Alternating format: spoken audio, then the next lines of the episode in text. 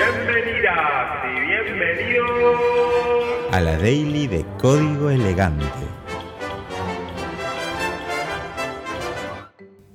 El otro día me disponía a ver una serie, así que mm, entro a una de las tantas aplicaciones de streaming que hay que tener hoy en día, porque si no, algo te perdés. Ah. No quiero mencionar la empresa esta en particular, solamente les voy a decir que es eh, una app de una productora que empieza con H y termina con O. Ah. Cuestión que entro y veo que había dejado colgada Silicon Valley, que ya que estamos, si quieren saber cómo es el mundo tech de verdad, de verdad, más allá de los chistes que, que, tenga, es una muy buena serie y representa muy fielmente cómo son algunas cosas.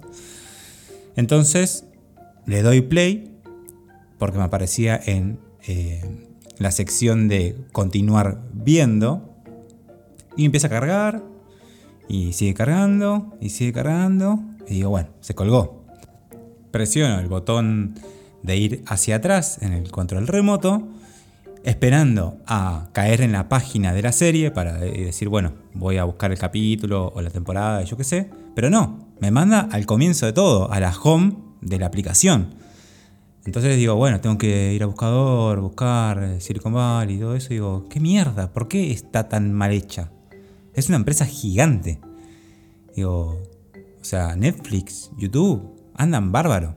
¿Y esta app no, no puede andar bien? Digo, ¿qué, tanta diferencia puede haber entre una app y la otra? ¿En qué, ¿En qué lenguaje estará codiado, no?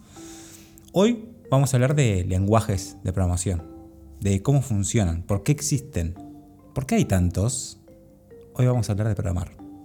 Antes de comenzar, quisiera darles un consejo para este tema y otros temas técnicos que van a venir en el futuro en este podcast que es que no hace falta acordarse todo esto de memoria, digamos.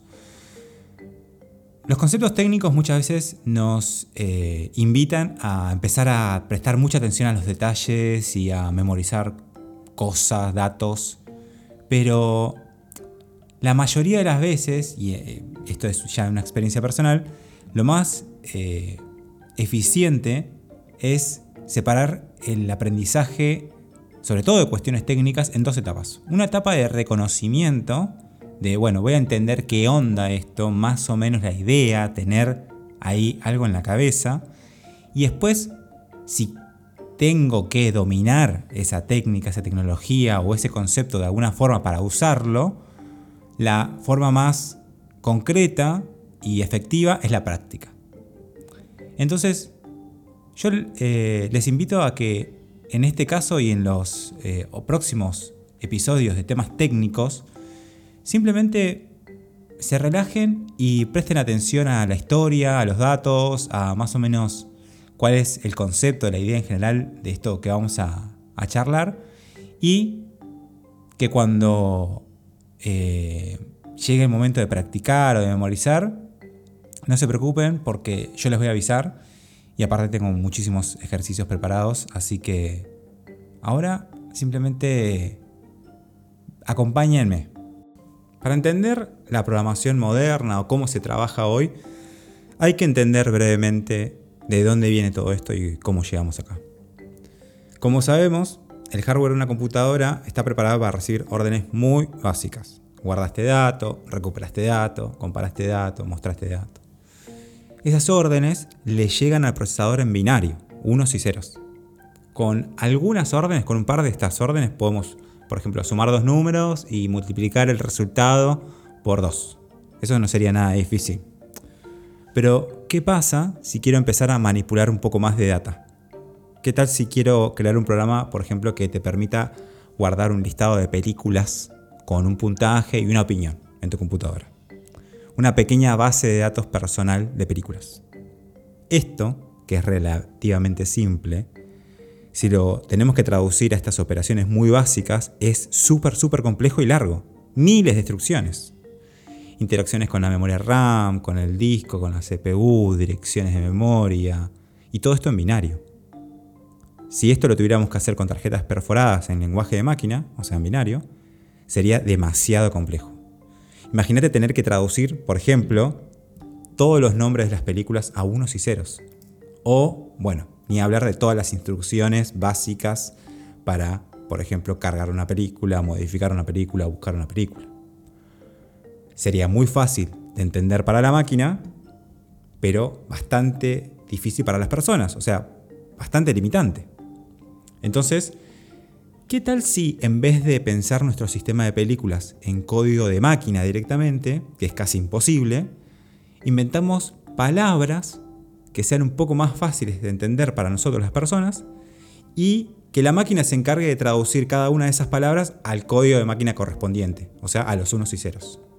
Así es que en 1940 nace Assembly, básicamente una serie de palabras que escritas en cierto orden significan ciertas cosas, o sea, un lenguaje. En este caso, esas palabras siguen significando instrucciones muy básicas del procesador o de la memoria, pero al menos las podemos escribir de una forma un poco más amigable. Obviamente vamos a necesitar un programa que traduzca estas palabras a código de máquina, o sea, un compilador. En el caso de Assembly, el compilador se llama Assembler. O sea que por un lado tenemos el lenguaje, la definición de qué significa cada palabra y cómo usarlas, y por otro lado tenemos el compilador, un programa que originalmente fue escrito en binario, pero en este caso nos permite usar el lenguaje y es el compilador quien traduce estas palabras a binario. Básicamente es un traductor de texto escrito en un lenguaje a instrucciones de lenguaje de máquina. Cada lenguaje tiene su compilador y vamos a ver cómo funciona esto cuando empecemos a codear. Esto de decir, uy, qué difícil que es programar en esto o qué tedioso y programar otra cosa, un mecanismo que te haga más fácil el trabajo, es a lo que vamos a llamar capa de abstracción. Porque básicamente es una capa, es algo que intermedia entre el mecanismo básico y complejo y yo, la persona, que me permite interactuar con eso complejo, que me abstrae de esa complicación. Si bien codear en Assembly es un poco más fácil, si empezamos a pensar en cosas un poco más complejas como nuestra biblioteca de películas, seguimos hablando de una cantidad interesante de instrucciones. Pensemos que, por ejemplo, en los 50, en 1950, se desarrolló el programa de nómina de la Administración del Seguro Social de los Estados Unidos, que era básicamente un programa para calcular cuánto había que pagarle a cada empleado del Seguro Social, calculando eh, salarios, descuentos, impuestos, etc. Pensemos que eran cientos o quizás un par de miles de empleados. Así todo, este programa era uno de los más grandes de su momento y requería 25.000 tarjetas perforadas, donde había escrito eh, instrucciones de assembly, para mm, realizar sus tareas. O sea, muchísimas instrucciones. Recordemos, estas instrucciones son muy, muy básicas. Si hablamos de nuestro sistema de películas, estamos hablando que tenemos que permitir, por ejemplo, ingresar datos complejos, el nombre de una película, el puntaje, son textos, son números, multiplica eso por la cantidad de películas, que hay que permitir que se guarden con ciertas validaciones. Siguen siendo muchas instrucciones que hay que escribir. Entonces, ¿qué tal si creamos otra capa de abstracción? ¿Qué tal si inventamos otras palabras que sean aún más fáciles para nosotros, las personas, y que esas palabras se traduzcan a assembly, y eso se traduzca finalmente al lenguaje de máquina? Entonces, con esta idea en la cabeza, es que aparecen lenguajes como Fortran en los 50s, C y Pascal en los 70s, y a estos lenguajes se les va a conocer como lenguajes de alto nivel. O sea que son más cercanos, más fáciles de entender y de escribir para las personas. Y el lenguaje de máquina, el binario y assembly, van a catalogarse como lenguajes de bajo nivel, o sea, los lenguajes que están más cerca de la máquina. En estos lenguajes de alto nivel, además de tener una sintaxis más sencilla, o sea, formas de escribir más humanas, cada línea de estos, lenguajes se va a traducir a un montón de instrucciones de assembly, a decenas de instrucciones de assembly. O sea que vamos a poder hacer mucho más escribiendo mucho menos. Obviamente que cada vez que agregamos una capa de abstracción, la cosa se vuelve más fácil para las personas, pero te quita un poco de control a nivel máquina, en el bajo nivel, digamos. Por ejemplo, pensemos en el proceso de hacer pan. No es un proceso difícil, pero si tenés que hacer mucho pan, te conviene tener máquinas que te resuelvan todo el proceso o alguna parte del proceso. Obviamente vas a querer hacer pan a mano si quieres hacer cierta mm, cosa compleja, específica, cierto resultado. Pero por lo general, las máquinas te van a ayudar a hacer el trabajo más fácil y con menos probabilidad de errores. Por eso en la carrera vamos a ir paso a paso, viendo qué nos da y qué nos quita cada capa de abstracción que vaya apareciendo. No se preocupen igual, no es que vamos a programar en Assembly, pero esto de las abstracciones es algo que básicamente es moneda corriente, es algo de todos los días. Estos lenguajes de alto nivel funcionan igual que Assembly. Tienen una sintaxis, una forma de escribirlos y un compilador. Si quisiéramos codear nuestra biblioteca de películas en C, tendríamos que bajarnos el compilador de C para nuestro sistema operativo, aprender el lenguaje y listo. Podemos crear un programa. De hecho, C es un lenguaje que se usa todavía bastante para codear mucho del software que vemos en el día a día. Entonces, ¿por qué hay tantos lenguajes si todos compilan a código de máquina? Es una pregunta interesante, es una pregunta simple y es una pregunta complejísima de responder.